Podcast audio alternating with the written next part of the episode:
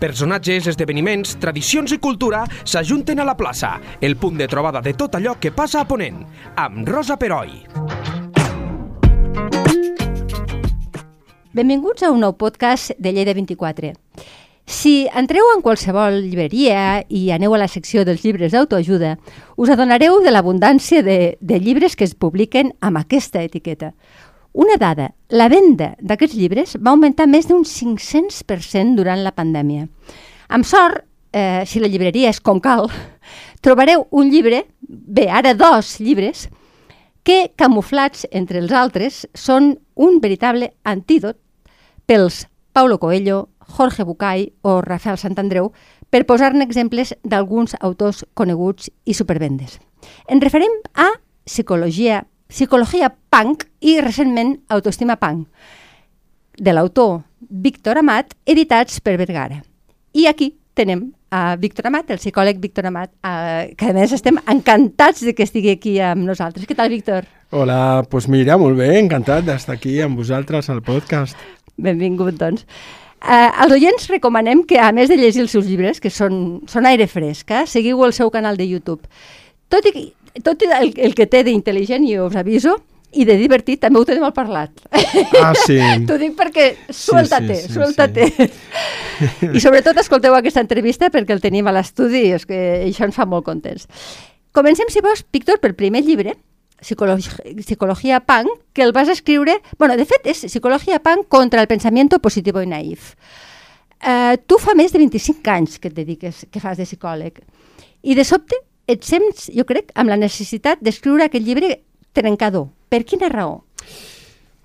Bueno, hi ha, hi ha diferents, diferents eh, coses que m'han portat a fer el llibre, no? Eh, és a dir, sempre ha estat una cosa del meu ego, de dir jo tindria que fer un llibre, aquesta cosa de que tu et creus a vegades que ets una mica, que, que tu saps coses que els altres no saben, i això va fer que jo portés a, acaronant la idea de fer un llibre, perdoneu perquè el meu català no és massa bo, però No, bueno, jo intentaré, perfecte, eh? De dir, acaronant aquesta idea de fer un llibre, i, però no m'hi posava, no m'hi posava, no m'hi posava. Jo, però jo tenia la sensació de que ja estava fart de tota aquesta bibliografia que jo li dic naïf, com d'un positivisme, eh, diríem, insultant, on no ens, no ens cuidem del patiment de l'altre i minimitzem a vegades les dificultats de l'altre dient-li que, que, pues, que mirin el cantó positiu de la vida Sí. o que s'animin, etc. No? I jo pensava, jo tinc alguna que dir amb això i amb la meva feina com a psicòleg jo me n'adonava de que la gent que venia, que llegia l'autoajuda i que no li anava bé, no? I, i vaig pensar, bueno, pues al final me tendré que poner, ¿no? Al final, allò que deia la meva mare, de vas, te vas a tener que poner. I em vaig posar i mira, I mira, i no t'ho esperaves, perquè mm, psicologia... jo el recordo quan va sortir i sí, va haver un cert rebombori, però és que la cosa va anar creixent i, i ha estat un èxit aclaparant, aclaparador de vendes, que tu pensaves, ara ho comentàvem fora de micròfon, que ni en somnis pensaves que es podien vendre tants llibres, no? Sí, com mm, en realitat eh, el fet de que a Espanya es publiquen moltíssims llibres al cap de l'any, és a dir, la, la indústria editorial, jo això m'estic enterant ara, eh? M'estic enterant ara, però es veu que la indústria editorial és molt potent en el sentit de que fa molts llibres, però també és cert que n'hi ha molt, molt pocs llibres que venguin. Clar. I, i, I, bueno, Psicologia Punk va ser eh, també una cosa en la qual jo li vaig posar molt d'amor a la promoció. És a dir, jo vaig pensar, eh, he acabat el llibre, això és la primera part, ara la segona part és una mica donar-lo a conèixer i vendre'l. També he tingut molta sort de que jo crec que el llibre arriba en un moment on la gent ja està farta de- Sí, d'aquests tipus cert. de missatge, no? que com tu molt bé has dit, a la pandèmia ja va ser el súmum, no? És de, increïble. de sortirem millors de tot això, eh, totes les crisis que porten una oportunitat, saps aquestes frases que Oh. per mi són molt buides? I aleshores jo crec que arriba en un moment, el llibre arriba en un moment on la gent està molt farta i vaig tenir molta sort de que els medis van tenir molt de ressò. És a Val. dir, acompanyat molt bé de la meva editorial, que tinc una, una diríem, una cap de premsa brutal, que és la Marta Bueno. La Marta Bueno va buscar i, i, i va, va sorprendre, ella mateixa es va sorprendre de la resposta que vam tenir de tots els diaris. Jo crec que això va ajudar molt a la promoció del llibre. Que bé. Um, tu, de jove, deixeu, deixem que ho sàpigui l'oient, perquè jo crec que hi ha, aquí hi deu haver una causa-efecte. Això ja m'ho diràs tu com, com a psicòleg. De jove tu vas ser campió europeu de kickboxing. Sí, Um, Què té en comú aquest esport amb la psicologia? Bueno, jo, jo faig una... Clar, igual les persones que, que ens escolten no saben que la psicologia no n'hi ha una. Clar. N'hi ha moltes escoles que Cert, tradicionalment es diuen escoles psicològiques, que són diferents enfocaments, diferents maneres de veure els, els, els problemes humans. I, jo pertanyo a una escola que es diu teràpia breu i Exacte. estratègica. vale? Jo faig una modalitat que es diu teràpia breu i estratègica i amb això sí que s'assembla a la boxa, en tant en quant la boxa i el kickboxing que jo feia és un esport d'estratègia, on jo, per exemple, que era un, era un boxejador que no era massa fort ni era massa, diríem, dotat físicament, però sí que tenia aquesta intenció de plantejar els combats d'una manera intel·ligent, o jo Mm. creia eh, que era Sí, no, no, intel·ligent, segur que sí. i jo deia, pues, mm, ho planificaré d'aquesta manera. I quan vaig conèixer la teràpia breu i estratègica em va agradar molt perquè vaig pensar, pues esto es lo mismo. Vaig pensar, mm, jo, jo quan parlo amb una persona que té un problema, intento planificar una estratègia per intentar resoldre amb aquella persona aquest problema, fer un equip i aleshores fer un plantejament de quina és la tàctica que hem utilitzat que no ha funcionat i què podem fer ara, no? Està molt bé. Ara dius, ens, eh, veiem una persona, el llibre, Psicologia Punk, i també Autoestima Punk, tot i que amb certes variacions, Sí. mm, expliques coses del, dels teus pacients, expliques històries, no sé si els noms els has modificat o no, però tampoc no té mas- massa importància. Però bases, et bases sobretot amb...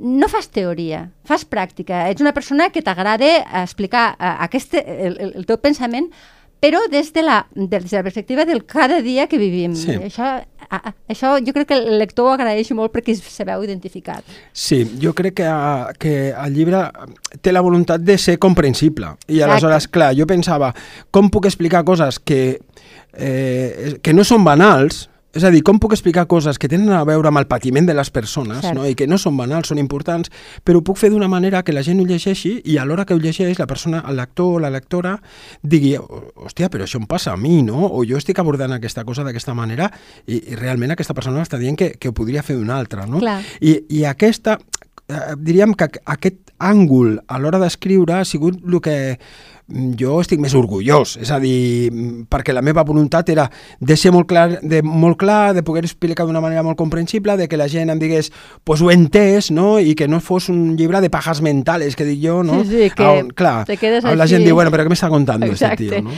vendedor de humos, no?, que es diu. Hi ha una frase que jo, jo, jo crec que és una frase de mà oberta, però ja em diràs tu si és de mà oberta, no?, que és allà de si tu pots, vols. Perquè no és veritat. Si tu pots, potser podràs, si tu vols, però, però a vegades no pots. Clar. Llavors, és una de les frases que fan més ràbia i que tots els llibres d'autoajuda fins, fins al teu és un, és un eix eh, que, que no Com sé, troncal, no? Sí, com troncal.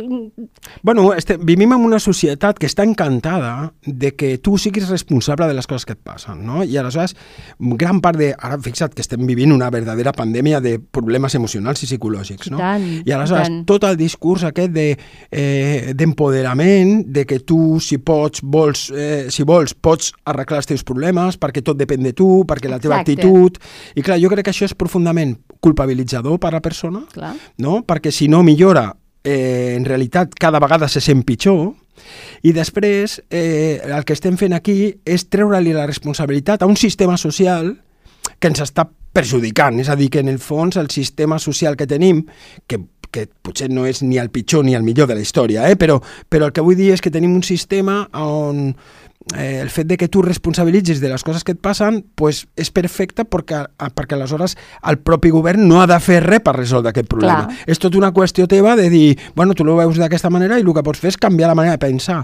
Jo crec, i aquí eh, tinc molt clar, que els meus llibres eh, són una mena de pamflet polític, on jo estic fent una mica de, de reflexió política, no? Sí, de sí, dir, està bueno, n'hi ha coses que no depenen de tu, depenen de que la societat volem fer un canvi i que, i que puguem cuidar-te, no?, perquè no passin aquestes coses. Perquè la competitivitat que es viu actualment, i no només parlo de la gent jove, que molta, però tot, a totes les franges d'edat, allò de ser el millor, ser el més guapo, ser el més, més, més ric, tot això és una font de frustració que potser podríem escapar si canviéssim la mirada. Una mica és el que tu ens estàs dient.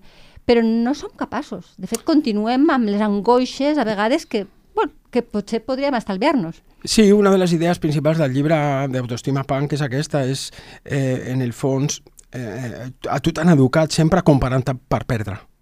Cert. És a dir, sempre t'han comparat amb una cosina que treia millors notes Ai, o amb sí. una teva germana que era excel·lent en una cosa, sempre t'han comparat amb una veïna que no sé quantos i sempre t'han comparat per perdre. I aleshores això, ara, amb les xarxes socials es potencia. Encara més, Clar, sí. perquè tu què fas? Tu segueixes un compte d'algú amb el que et compares per perdre.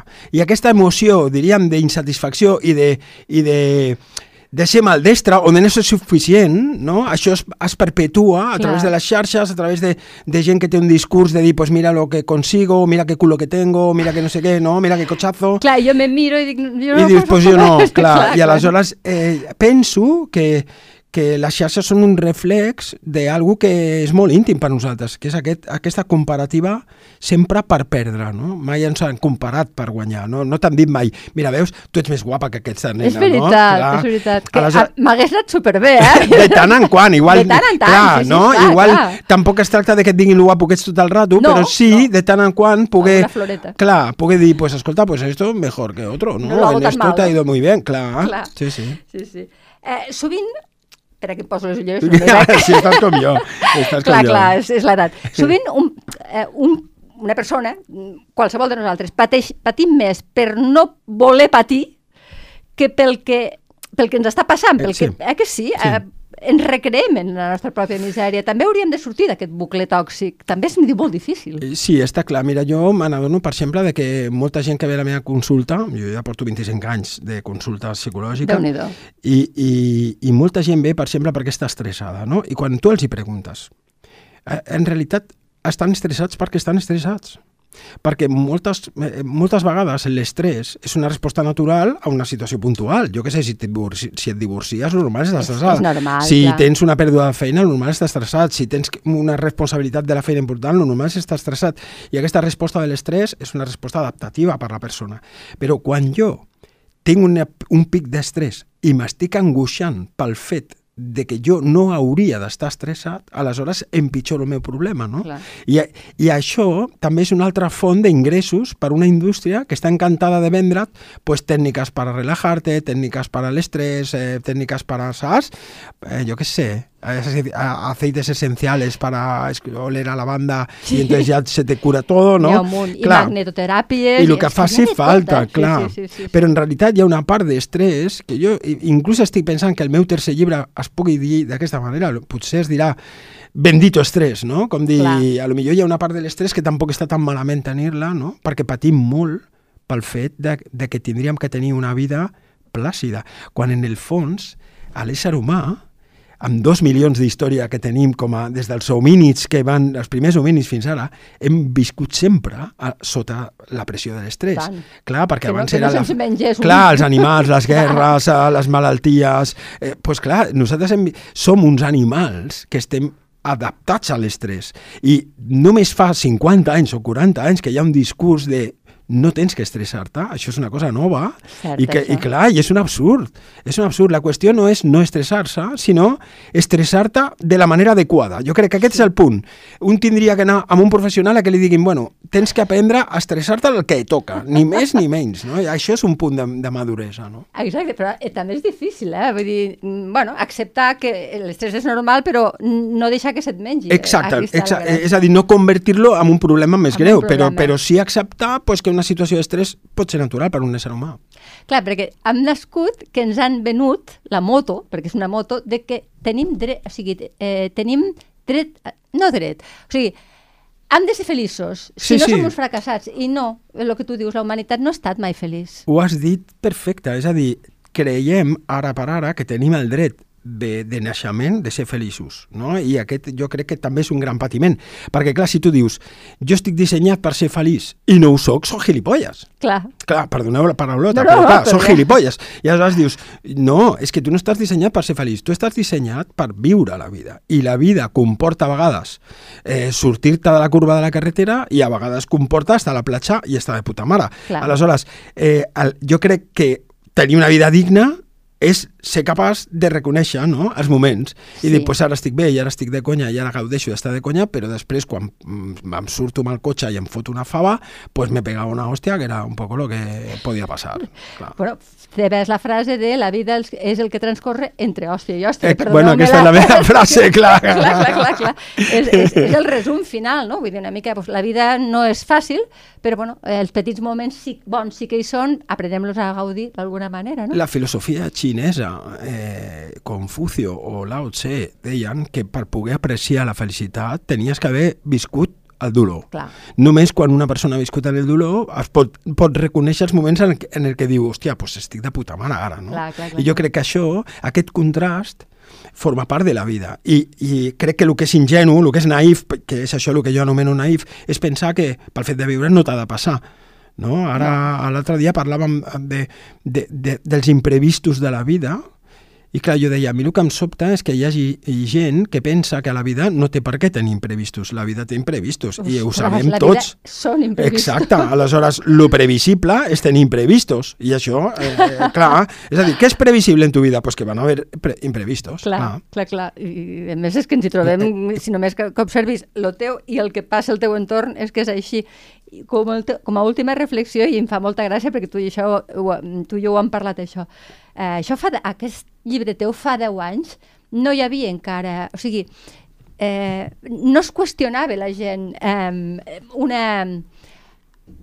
No hi havia... eh, És a dir, això que, que tu has escrit, potser la gent no hagués pogut assimilar perquè no hi havia una corrent prou crítica Eh, sí. encara. Eh? O sigui, s'ha madurat.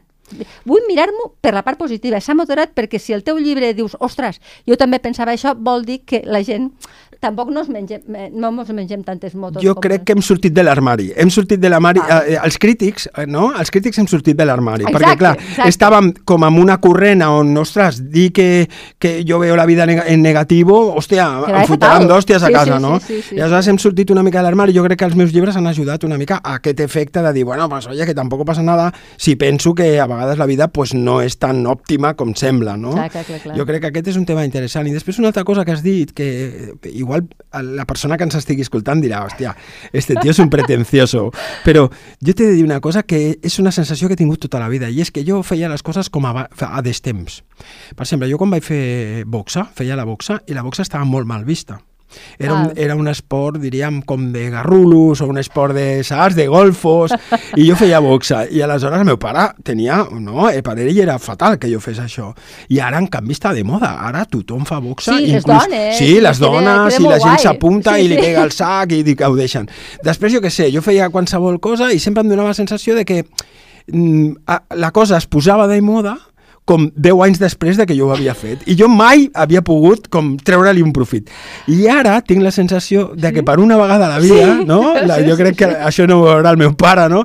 Però, però per una vegada a la vida és com si he arribat en el, mom, en el moment adequat. Com dir, ara Sí. tocava dir això, jo he dit això, i ara la gent m'ho pot comprar, no? I i t'has respost realment Exacte. en aquesta conseqüència. Una de les coses, mm, per, a, també, Astè- l'Astèrix, el darrer Astèrix, el lliri blanc, parla d'això. O sigui, se'n riu dels llibres d'autoajuda. Un Astèrix fa 10 anys no ho hagués fet. Exacte. O sigui, és com si els nous creadors, que no són ni Uderzo ni Ocorsini, però sembla que t'hagin llegit per poder fer aquest lliri blanc. Per tant, compreu l'Astèrix, però sobretot compreu-vos Psicologia Punk i Autoestima Punk, que en parlem en un podcast posterior. Gràcies, Víctor. Gràcies a tu.